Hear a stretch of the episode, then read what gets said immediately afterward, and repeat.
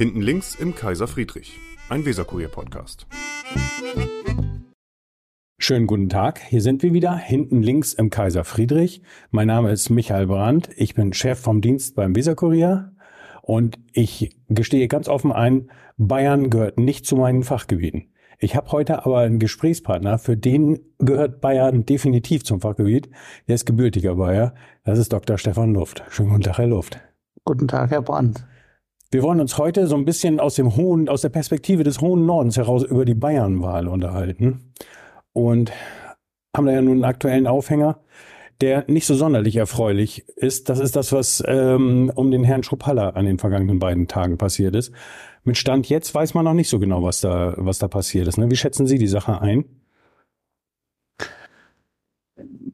Zentral ist, dass die beiden Führungsfiguren der zentralen zweitstärksten Oppositionspartei äh, kurz vor diesem Wahlwochenende aus dem Verkehr äh, gezogen worden sind. Ähm, äh, die AfD-Vorsitzende und eben der Herr Weidel und, und der Herr Kropalla. Und was da im Einzelnen geschehen ist, weiß man nicht. Die Frau Weidel ist aus dem Verkehr gezogen worden, weil ihr die schweizerische Polizei äh, signalisiert hat, dass an ihrem Wohnort in der Schweiz äh, möglicherweise ein Anschlag äh, geplant ist.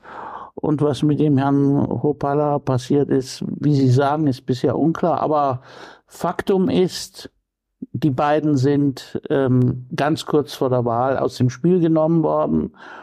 Und das halte ich schon für bedenklich. Das bereitet mir Sorgen. Weil Sie sagen, derartige Dinge können nicht Teil der politischen Auseinandersetzung sein egal wie man zu den Parteien steht, solange sie nicht verboten sind und äh, an den Wahlen beteiligt, sich beteiligen dürfen, äh, müssen sie, wenn es faire und gleiche Wahlen sein sollen, müssen sie das Recht haben, äh, auch einen Wahlkampf zu führen, wie die anderen Parteien auch. Und ähm, wenn nicht aus einer liberalen Demokratie eine gelenkte Demokratie werden soll, dann muss man dafür sorgen, dass alle die gleichen Chancen haben. Und wenn in Bremen beispielsweise bei der vorletzten Bürgerschaftswahl die Spitzenkandidaten der AfD Schwierigkeiten hatten aufzutreten, weil ähm, die Hotel- oder Gaststättenbetreiber bedroht wurden, die für die Wahlkampfveranstaltung der AfD Räume zur Verfügung gestellt hatten, dann fällt es in eine vergleichbare Kategorie. Das sind keine fairen und gleichen Wahlen mehr, wenn die einen sozusagen die volle Freiheit, volle Unterstützung haben und die anderen äh, eben äh, mit solchen Problemen kämpfen müssen. Das ist aus meiner Sicht völlig inakzeptabel. Geht das auch so weit, dass Sie die Bürger in Wut, die ja in Bremen äh, gerne auch in einem Atemzug mit der AfD genannt werden, obwohl sie sich davon abgrenzen, die Bürger in Wut beschweren sich zum Beispiel oder haben sich darüber beschwert im Bürgerschaftswahlkampf, dass sie von, so ist ihre, ähm, so ist ihre Sichtweise, von Teilen des öffentlichen Apparates, nämlich explizit von den Schulen, Schulen zu Podiumsdiskussionen nicht eingeladen worden sind. Finden Sie das das in Ordnung ist oder hätte das äh, geschehen müssen? Es kommt immer darauf an, was für Kriterien angelegt werden. Die Kriterien müssen transparent und nachvollziehbar sein. Wenn die Schulen sagen, wir laden Vertreter aller in der Bürgerschaft vertretenen Fraktionen ein und die Bürger in Wut hatten keinen Fraktionsstatus, dann ist es in Ordnung. Okay. Ja, wenn man sagt, äh, wir laden alle ein, die kandidieren, nur nicht die, die und die, mhm. dann ist es problematisch. Okay. Nochmal zurück nach Bayern, zu Kropala. Ähm, die CSU hat jetzt heute gleichzeitig gleich ähm, in die andere Richtung geschossen und ähm, geht offenbar davon aus, dass das inszenierte Vorfälle sind und der äh, CSU-Innenminister äh, hat, glaube ich, das, was äh, da passiert ist, als infam und hinterfotzig bezeichnet. Also ich habe diese Pressemitteilung gelesen.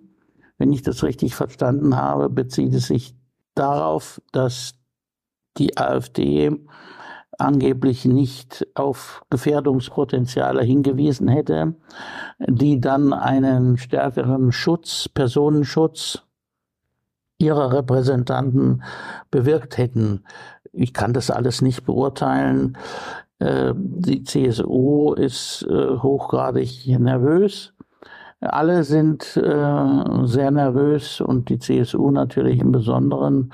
Und ähm, ja, so wird eben wenige Stunden vor der Wahl. Wird ja, macht einen hochaufgeregten Eindruck.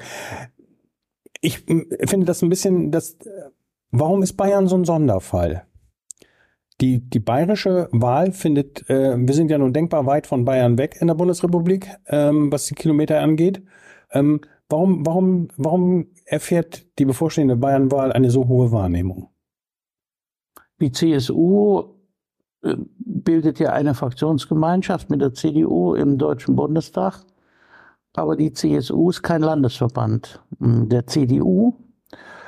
Das ist anders als bei der SPD oder bei der FDP mhm. oder bei den Grünen und bei der AfD. Ähm, die CSU hat immer eine Sonderrolle äh, gespielt.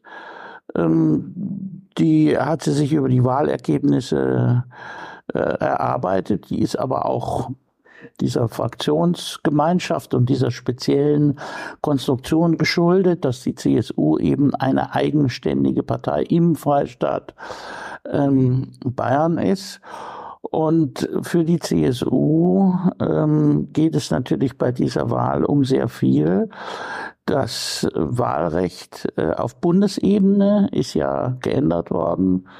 Die CSU hat dagegen beim Bundesverfassungsgericht Klage erhoben. Aber wenn da nicht äh, die von der CSU ähm, gewünschten Änderungen vorgenommen werden, dann besteht konkret die Gefahr, dass die äh, Partei im nächsten Deutschen Bundestag nicht mehr vertreten ist. Und deswegen ist auch diese Landtagswahl von Bedeutung, damit die CSU nicht in eine Abwärtsspirale äh, gerät. Sie hat ja in den letzten Jahren ähm, relativ viel an äh, Zustimmung ähm, verloren nach der Ära Stoiber. Und insofern ist eben, sind, äh, spielen diese Wahlen eine andere Rolle als meinetwegen in Rheinland-Pfalz oder in, auch in Hessen. Zuletzt waren es jetzt, glaube ich, noch, bei der letzten Wahl war es, glaube ich, für die CSU noch 37 Prozent. Nicht mehr vergleichbar mit dem, was die CSU früher gekriegt hat. Und den jüngsten Umfragen zufolge bewegt sich das ungefähr in dieser Region wieder. Ne? Ähm, würde Söder, würde das Söder gefährden? Es heißt ja immer, äh, dass die, äh, dass ein Wahlergebnis, das unter dem äh, liegt, also 36, 35 Prozent, ähm, das würde ihn gefährden. Das kann ich nicht beurteilen. Sicher würden einige ähm, die Messer wetzen. Ähm, entscheidend wird sein, wen er als Koalitionspartner ähm, bekommt. Ähm, die äh, Freien Wähler haben ja in den letzten Wochen äh, bei den Umfragen stark zugelegt. Und äh, die Freien Wähler werden natürlich nach diesem Umgang der CSU, mit ihnen, aber insbesondere äh, des bayerischen Ministerpräsidenten, mit seinem Stellvertreter Aiwanger, äh, werden natürlich kein einfacher, leicht handelbarer Koalitionspartner sein, sondern die Freien Wähler werden äh, Bedingungen nennen, die, äh, wenn sich die Prognosen in Wahlergebnisse umsetzen, tatsächlich eben äh, für die CSU schwer zu schlucken sind, ein weiteres Ministerium ja. etc. Das ist aber auch aus meiner Sicht den Freien Wählern nicht zu verdenken, denn man hat ihnen von Seiten der CSU übel mitgespielt, was äh, aus meiner Sicht überhaupt nicht nachvollziehbar ist. Denn die CSU hat ja nicht viel andere Optionen. Also wenn sie jetzt eine Handvoll äh, potenzieller Koalitionspartner hätte. Mit der AfD kann sie nicht. Mit der AfD kann sie nicht. Mit den Grünen darf sie nicht. nicht. Mit den mit der mit den Grünen will sie nicht. Söder hat ganz, ganz oft gesagt, Schwarz-Grün ist, ist der große Dämon. Irgendwie, das so, wollen wir überhaupt gar nicht. Dann, dann äh, äh, äh, kommen die Freien Wähler, dann kommt äh, die SPD. Unter zehn Prozent. Unter zehn Prozent. Also die SPD äh, ist überhaupt, bringt in Bayern, das ist zwar traurig, aber wahr, so wenig äh, auf die Waage, dass sie eigentlich ko koalitionsarithmetisch keine gar, gar keine Rolle spielen. Insofern bleiben äh, eigentlich nur die Freien Wähler und deshalb ja, darf man gespannt sein, wie sich das entwickelt. Die einen sagen, Söder hat sich falsch verhalten, weil er sich nicht sofort von äh, Aiwanger getrennt oder distanziert hat. Äh, die anderen sagen, dieses, äh, diese, dieser Fragenkatalog war eine Bloßstellung. Ähm, wie ist Ihre Haltung da? Es war eine Bloßstellung aus meiner Sicht. Äh, es war die zweite öffentliche Bloßstellung.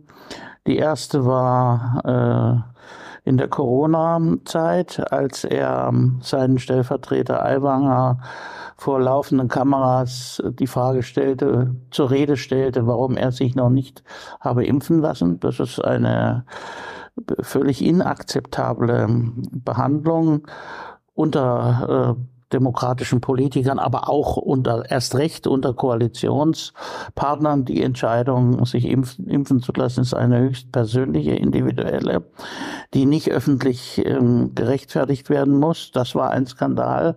Und das Zweite, dieser 25-Punkte-Katalog, das hieß, den Aiwanger vorzuführen. Es hätte völlig ausgereicht, wenn der Söder mit seinem Stellvertreter ein Vier-Augen-Gespräch geführt hätte und hätte gesagt, so, Herr, Söder, Herr Aiwanger hat mir das äh, erklärt, wie es damals dazu gekommen ist. Herr Aiwanger hat mir versichert und ich weiß es auch, dass äh, seit seiner Volljährigkeit keine antisemitischen oder die Verbrechen des Nationalsozialismus relativierenden Äußerungen ähm, gefallen sind und deshalb steht für mich äh, Herr Aiwanger völlig außerhalb jeglicher ähm, Kritik und deshalb ist für mich das Thema beendet. So äh, hätte das äh, laufen können. Und das hat ihm hätte auch, auch nicht geschadet, denn den das war, das war vorherzusehen.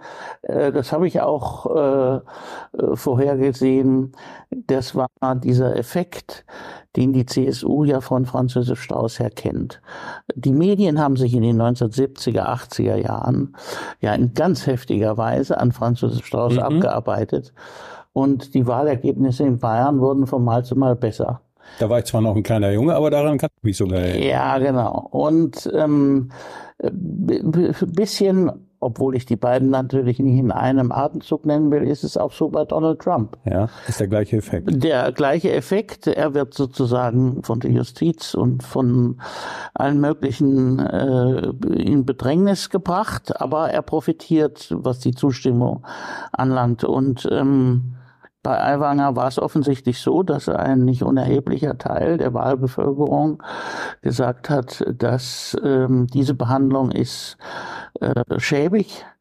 Äh, diese Behandlung ist gerade unter Koalitionspartnern äh, nicht äh, zu rechtfertigen und da stellen wir uns auf die Seite desjenigen, der da so unfair attackiert worden ist und der Effekt scheint ja äh, doch äh, länger anzuhalten. Jedenfalls sind die Bilder aus den, aus den Wahlkampfveranstaltungen der jüngsten Zeit, ähm, wo Aiwanger aufgetreten ist, ja schon beeindruckend.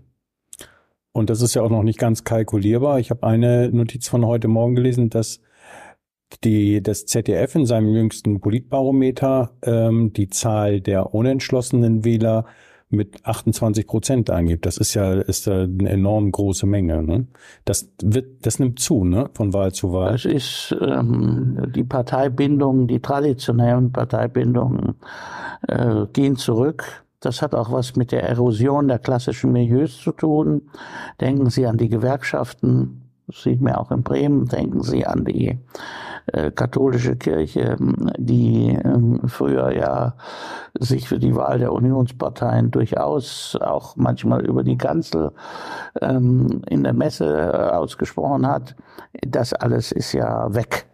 Also äh, die Milieus ähm, sind sehr viel weniger prägend. Mhm. Und das merken, merkt man auch selbst in Bayern. Das ist ja klar, das ist an denen nicht vorbeigegangen. Und ähm, das führt eben auch dazu, dass ein immer größerer Teil angibt, äh, bis äh, kurz vor der Wahl noch nicht sich festgelegt zu haben. Und dann im Zweifelsfall auch seine Stimme streut. So die Möglichkeit gibt in Bremen und in Niedersachsen gibt es ja die Möglichkeit, seine Stimmen zu streuen. Genau. Ähm, genau. Ich habe noch eine Frage an Sie als Politikwissenschaftler, weil da bin ich tatsächlich mitunter so ein bisschen ratlos. Ähm, Populist wird in den vergangenen Jahren inflationär verwendet, dieser Begriff. Populistische Parteien, populistische Personen. Auch Söder wird immer wieder, äh, gerade in jüngster Vergangenheit, auch als Populist bezeichnet. Ähm, ist auch schon mal während der Corona-Krise als Populist bezeichnet worden. Ähm, was macht aus Ihrer Sicht äh, als äh, einen Populisten aus und ist Söder für Sie ein Populist? Söder ist für mich in erster Linie ein Opportunist. Er ist gleichzeitig, er ist in der Lage, sich gleichzeitig in alle Richtungen zu biegen. So ein bisschen wie ein Schilfgras. Und ähm, das hat man ja in der Corona äh, Zeit gesehen. Er war ja ein extremer Hardliner und hat dann irgendwann, als er merkte, das schlägt jetzt gegen ihn und seine Partei aus, hat er sich dann auf die andere Seite äh, geschlagen und es gibt viele andere ähm, Punkte, die man nennen könnte, ähm, wo das äh, vergleichbar ist. Ich könnte mir vorstellen, dass sein Vorgänger, Herr Seehofer, das gemeint hat, als er, äh, oder unter anderem das gemeint hat, als er äh, vor äh, Söder gewarnt hat.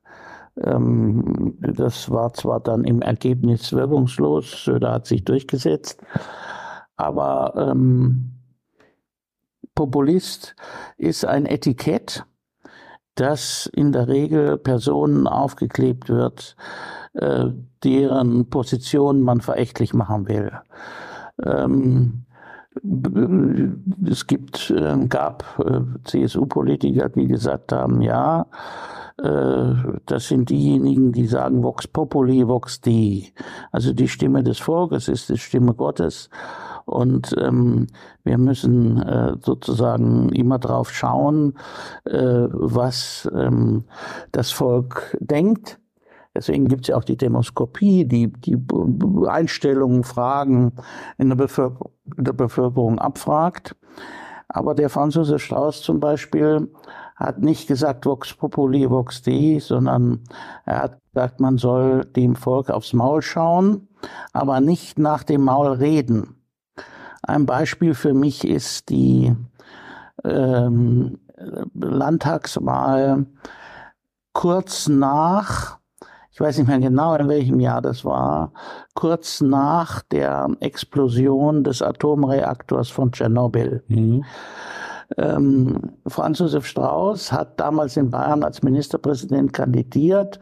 Meiner Erinnerung nach war diese Explosion im April und die Landtagswahl war danach. Jedenfalls hat Franz Josef Strauß einen Pro-Kernkraftwahlkampf geführt. Äh, das ist sozusagen heutzutage vollkommen undenkbar. Mhm. Ja? Schwer vorzustellen. Franz Josef Strauß hat, hat gesagt, die Atomkraft in Deutschland ist sicher. Wir haben eine andere Technologie als ähm, die Sowjetunion und, und, und ähm, der Warschauer Pakt. Und ähm, wir machen das. Und wir machen das weiter. Und er hat ja damit dann auch Zustimmung generiert. Also die Wahlergebnisse waren ja nicht irgendwie signifikant schlechter. Also ähm, ich würde mal sagen, es gibt viele Facetten, was einen Populisten ausmacht.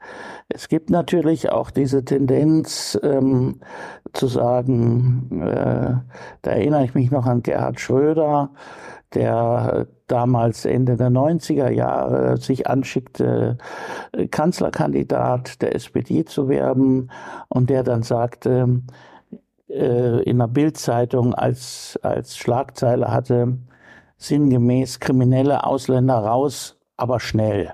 Mhm. Also das ist auch so ein typischer äh, typisches Thema, ja, also Ausländerpolitik abschieben mhm. und Sie wissen ja, dass ich da mich äh, auch seit 30 Jahren oder sowas Ähnlichem äh, beschäftige und man man muss einfach feststellen, dass diese äh, populistischen ähm, Neigungen vor Wahlen immer zunehmen.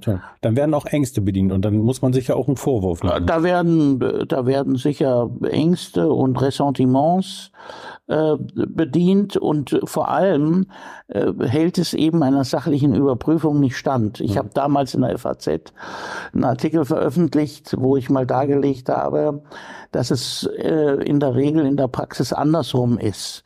Nämlich, dass je krimineller einer ist, desto größer ist seine Chance hier zu bleiben, so ungefähr. Ja, ich habe das äh, an, an Beispielen, die ich in meiner Zeit hier beim Bremer Innensenator äh, äh aus der Zeit kannte, habe ich das dargelegt. Und insofern also äh, die Sache bedient, wie Sie sagen, Ressentiments, Ängste, was auch immer, und äh, ist einer äh, sachlichen Überprüfung, äh, hält es nicht stand. Hm. Ich würde gerne die Bayernwahl, die aktuelle Bayernwahl, das, was am Sonntag passiert, so ein bisschen verlassen. Ähm, Sie sind in Bayern immer noch sehr präsent, ne? Ich habe gesehen, Sie veröffentlichen in Coburg regelmäßig äh, Leitartikel in der dortigen Zeitung und äh, verteilen Sie da Schläge gegen die bayerische Politik? Naja, also Coburg ist ja äh, nur ein ganz kleiner Teil Bayerns, meine Heimatstadt, in der ich aufgewachsen bin. Ich, äh, das hat was vielleicht auch mit dem zunehmenden Alter zu tun, wobei ich mich immer schon meiner Heimatregion Oberfranken äh, und überhaupt Franken und Bayern, ich habe zwölf Jahre in München gelebt, ja. äh, verbunden gefühlt habe. Ich äh, habe da viele Vorträge gehalten, in den letzten Jahrzehnten Seminare gehalten. Und ähm, ich habe jetzt angefangen, das hatte ich, da hat das Coburger Tageblatt, das dem Fränkischen Tag äh, also zuzurechnen ist, ähm, die haben da irgendwie herausgefunden, dass ich aus Coburg komme und äh, überregional ab und zu mal irgendwas äußere. Und dann ähm, haben die Kontakt zu mir aufgenommen und dann hatte ich irgendwann die Idee, dass sie gesagt haben, einmal im Monat könnte ich Ihnen doch einen Leitartikel schreiben. Und das mache ich durchaus gerne. Äh, nicht jetzt um besserwässerisch äh, aus dem hohen Norden äh, irgendwie. Aber ich, ich glaube schon, dass das irgendwie ankommt, merke ich zumindest auch an der Leserresonanz. Ähm, und äh, also bisher hat ähm, die Zeitung nicht erkennen lassen, dass es ihnen jetzt reicht. Und äh, ja, ich mache das gerne. Also das ist mehr so ein Hobby und ich suche mir die unterschiedlichsten Themen raus, mit regionalen, aber auch mit allgemeinen Themen und ja. Ja, da geht's auch manchmal Friedenspolitik, Russlandpolitik habe ich ja. gesehen.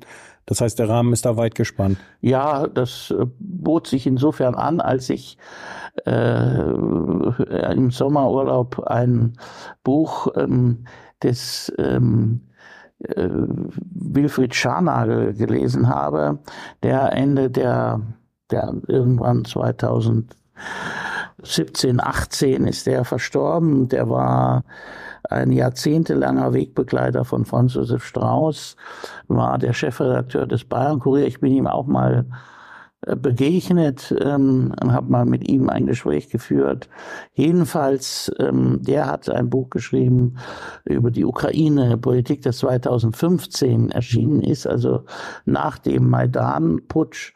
Und ähm, der hat da auch geschildert, wie er mit Franz Josef Strauß, ähm, mit äh, dem von Franz Josef Strauß gesteuerten äh, Flugzeug im Dezember ähm, wann war das? 1900. Äh, 90 oder sowas, äh, ist er äh, ja nach Moskau geflogen. Die hatten eine Einladung von Gorbatschow. Und das hat ja sehr viel äh, Aufsehen mit sich gebracht, mhm. dass Strauß da im eigenen, mhm. im eigenen Flieger und, und der, der, der, der zweite Pilot war der Inhaber dieser, dieses, dieser Firma, die diese Flugzeuge bereitgestellt hat. Das war der Herr Thien aus Coburg.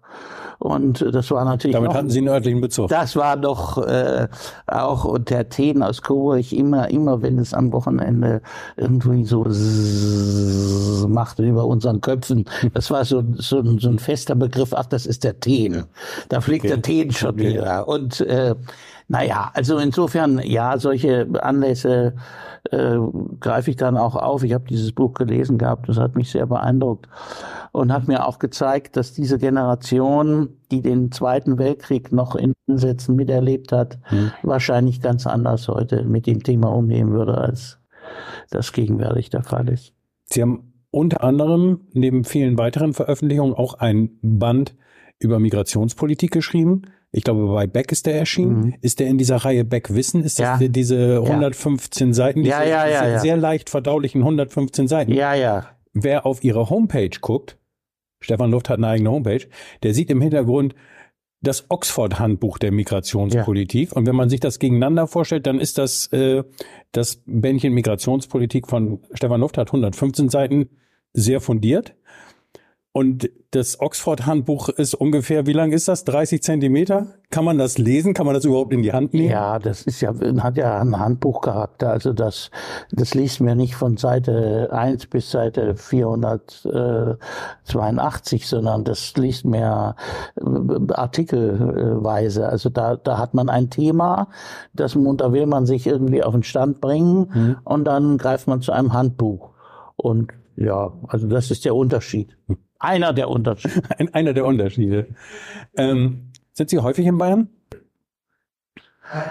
Ja, das ist relativ. Also wir haben, äh, ich habe da keine, äh, doch, doch, meine, meine Schwester lebt auch mit ihrer Familie. Äh, und äh, aber sonst ist da leider äh, niemand mehr. Äh, insbesondere in Coburg ist, ist niemand mehr.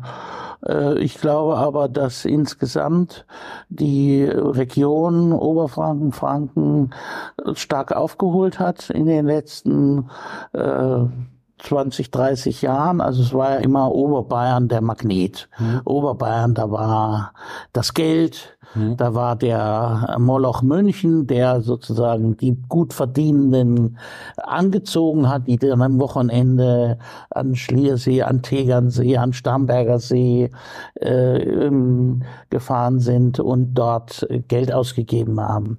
Und äh, Franken galt immer so ein bisschen als zweite oder drittrangig. Das hat sich aber geändert. Ich denke, dass sich das auch die touristische Anziehungskraft äh, verstärkt hat, ganz deutlich gewonnen hat. Und äh, ja, es gibt jetzt in der Nähe von Coburg das heißeste Thermalbad Bayerns in Bad Staffelstein. Das ist auch äh, für mich mh, mm, schön, weil ich diese Gegend ja durch die Wanderung mit meinen Eltern sehr gut kenne, den Panzerwald und alles, was es da gibt. Und äh, insofern fahren wir da noch ab und an hin. Ja. Profitiert dann ja wahrscheinlich auch in Form dieses Wanderbooms, äh, der sich da an Corona abgezeichnet hat, ne? dass die Leute sich erstens auf näher liegende Ziele besonnen haben ja. und dann auch dieses Wandern ja einen richtigen Hype erlebt hat. Ne? Ja. Sachen, die man in der freien Natur machen konnte und die nicht mit 100 Leuten gleichzeitig gemacht ja. werden, damit man sich nicht gegenseitig ansteckt. Jetzt kann ich sie aber nicht vom Tisch lassen, ohne dass wir nicht auch noch wenigstens ein klein bisschen über Bremer Politik gesprochen haben. Wir waren der Sprecher der Innenbehörde. Wir haben eben noch mal eben einmal, ich musste mich dran erinnern, ähm, Sprecher der Innenbehörde unter Senator Bortscheller, danach Sprecher in mehreren Ressorts und seitdem ähm, lehren sie an der Uni. Ähm, die neue Regierungskoalition in Bremen ist äh, nächste Woche 100 Tage im Abend wenn Sie denen Zeugnis aufstellen würden, was äh, für die Hörerinnen und Hörer, jetzt hat Herr Luft ganz arg das Gesicht verzogen. wir können ja mit der Innenpolitik, wir können ja bei der Innenpolitik bleiben. Ärgert Sie das, wenn Sie, wenn Sie am Bahnhof vorbeigehen und sehen, wie es da so aussieht und was sich da so abspielt? Naja, was heißt ärgern? Also ich bin ja inzwischen auch älter geworden und äh, es, man fühlt sich einfach nicht wohl. Man, man hat einfach, äh, man möchte da möglichst schnell weg. Ja, äh, ich äh, Jetzt gestern Abend bin ich aus Hannover wiedergekommen, irgendwann gegen 23 Uhr. Das ist nicht schön. Das ist einfach nicht schön. Und ich äh, bin schon der Auffassung, dass eben diese kurzfristigen Aktionen irgendwie kurz vor der Wahl wird dann äh, der Eindruck erweckt, man hat jetzt irgendwie ähm, man hat es jetzt irgendwie verstanden und will jetzt irgendwelche Bereiche in der Innenstadt, nehmen wir mal an den Bahnhofsvorplatz, irgendwie ähm, stärker in Augenschein nehmen, stärker beobachten durch die Polizei und kontrollieren lassen. Und das ist eben, das zeigt ja auch die Erfahrung, die äh, wir damals äh, gesammelt haben äh, im äh, Innenressort, dass eben die äh, Kriminalpolitik oder die Politik für die öffentliche Sicherheit, die muss mittelfristig angelegt sein. Die kann nicht punktuell angelegt sein. Da kann man nicht sagen, so, ich will jetzt, äh, dass, äh, ähm, was weiß ich, am, am Silvester äh, keine Krawalle mehr sind. Das, das reicht nicht, sondern es muss, es muss einfach mittelfristig angelegt sein. Da muss man Konzepte haben und äh, das äh, scheint mir mm, nicht die große Stärke zu sein. Das heißt, Sie haben den Eindruck, dass die, äh, dass die, das Bremer Innenressort eher reagiert, kurzfristig? Also ich habe Es gibt ja solche Sachen wie zum Beispiel Videoüberwachung. Das ist ja was, was, was längerfristig. Ja, aber Videoüberwachung äh, meines Erachtens hat auch nur einen sehr begrenzten, hat nur einen sehr begrenzten, ähm, sehr begrenzte Wirkung. Ja, also wenn Sie, wenn Sie die Leute vom Bahnhof äh, verdrängen, dann sind die irgendwann in Wallanlagen oder sowas. Ja, und ähm, letztlich geht es um ein Konzept, das ähm, eben öffentliche Sicherheit in den verschiedenen, auch das hat ja sehr viel zu tun mit Gefühl der Sicherheit. Mhm. Das ist ja eben gesagt, wenn Sie abends, nachts im Dunkeln über diese Plätze gehen, dass Sie sich sicher fühlen. Ja, und äh, da äh, sind meines Erachtens äh, große Defizite. Da mangelt es an, an ähm, Konzepten. Das, das hat sicher auch was damit zu tun, dass da eben äh, Koalitionspartner sind, die unterschiedliche Schwerpunkte setzen, wobei äh, der äh, Innensenator Herr Maurer sicher, wenn er könnte, eine andere Politik durchsetzen würde als äh, die, die er momentan. Weil er muss ja was gut machen. 15 Jahre ist er jetzt im Amt, also das ist ja, ja schon eine Strecke. Ja, ja, ja. Also ich habe mich, ich sage das ganz offen, ich habe mich äh, von der bremischen Politik wirklich ähm, so weit entfernt. Ich habe damit, äh, ich kann mir da im Grunde genommen in weiten Bereichen kein Urteil mehr erlauben, äh, außer wenn ich sehe, wie die Martini-Straße da für den äh, Individualverkehr äh, kaputt gemacht wird oder sowas oder auch in den Wallanlagen. Äh, ähm, das äh, das äh, finde ich äh, sehr problematisch. Aber sonst kann ich mir kein Urteil mehr erlauben, weil ich einfach mich von den bremischen politischen Verhältnissen äh, einfach sehr stark distanziert habe. Es, es interessiert mich nicht mehr in dem Ausmaß. Ich habe das äh, neun Jahre in meiner Funktion als Sprecher mhm. beim Senat in den verschiedensten Ressorts ähm, habe ich das wirklich mit Leidenschaft und mit größtem Interesse alles verfolgt und habe die Leute auch beraten, so sie sich beraten ließen. Und ähm, was sie jetzt äh, da anstellen und äh, das ist außerhalb dessen, was mich noch irgendwie umtreibt. Und Ihre Aufgabe an der Universität dort zu lehren, bietet aber ja dann auch die Möglichkeit, den, den Bogen größer zu spannen und, und über den Teller raus. Genau, also ich habe äh, ja die verschiedensten Themen, die, Sie haben das ja erwähnt, mit den Schwerpunkten äh, Migration und Integration. Ich beschäftige mich aber auch mit, mit Föderalismus und Landespolitik und machen Sie, uns doch mal, machen Sie uns doch mal zum Abschluss ein bisschen Hoffnung. Wie schätzen Sie denn die äh, nachwachsende Generation der jungen Menschen an, die Sie in Ihren Veranstaltungen treffen? Treffen? Ja, das ist natürlich, das ist, äh, das ist schwer zu sagen. Die haben unter dem Corona-Jahr gelitten, das muss man ganz klar sagen. Da sind Leute im fünften Semester äh, bei mir gesessen, ähm, 2022 und haben gesagt, Herr Luft, ich bin jetzt im fünften Semester und bin das erste Mal an der Uni. Hm.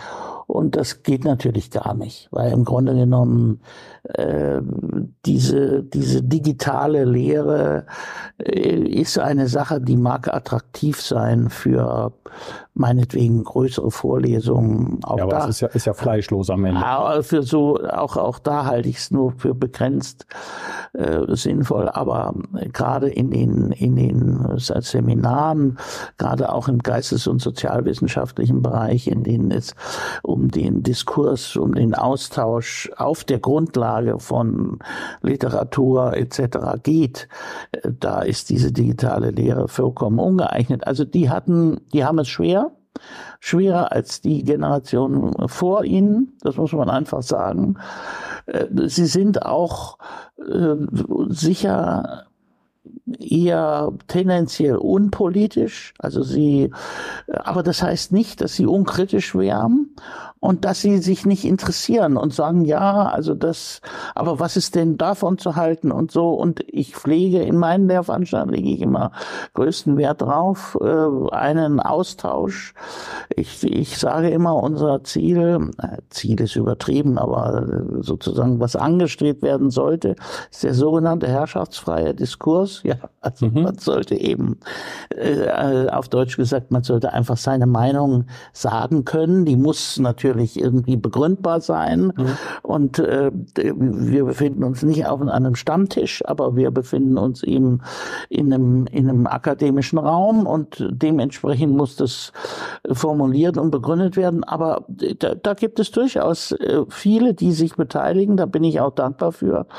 Und insofern kann ich nur sagen, dass ich gar keinen Grund habe, besonders pessimistisch zu sein.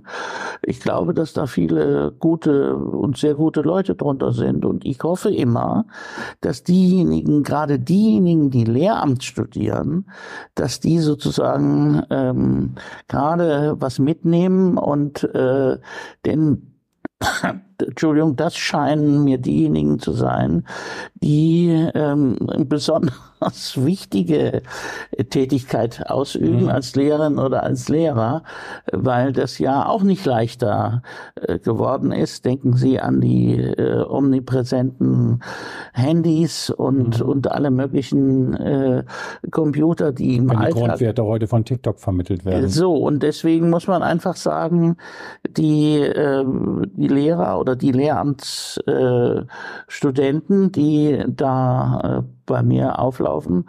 Äh, da freue ich mich immer besonders drüber, wenn das äh, äh, irgendeine herausragende äh, Persönlichkeiten zu sein scheinen, weil eben die auch eine besondere, vor besonderen Herausforderungen stehen. Wenn sie jetzt in die öffentliche Verwaltung gehen oder so, äh, da kann man meines Erachtens nicht so viel falsch machen. Ja, aber als Lehrer oder als Lehrerin, meine Güte, also da ziehe ich schon den Hut äh, davor, was die äh, da leisten. Und insofern bin ich überhaupt nicht äh, pessimistisch, was das anlangt.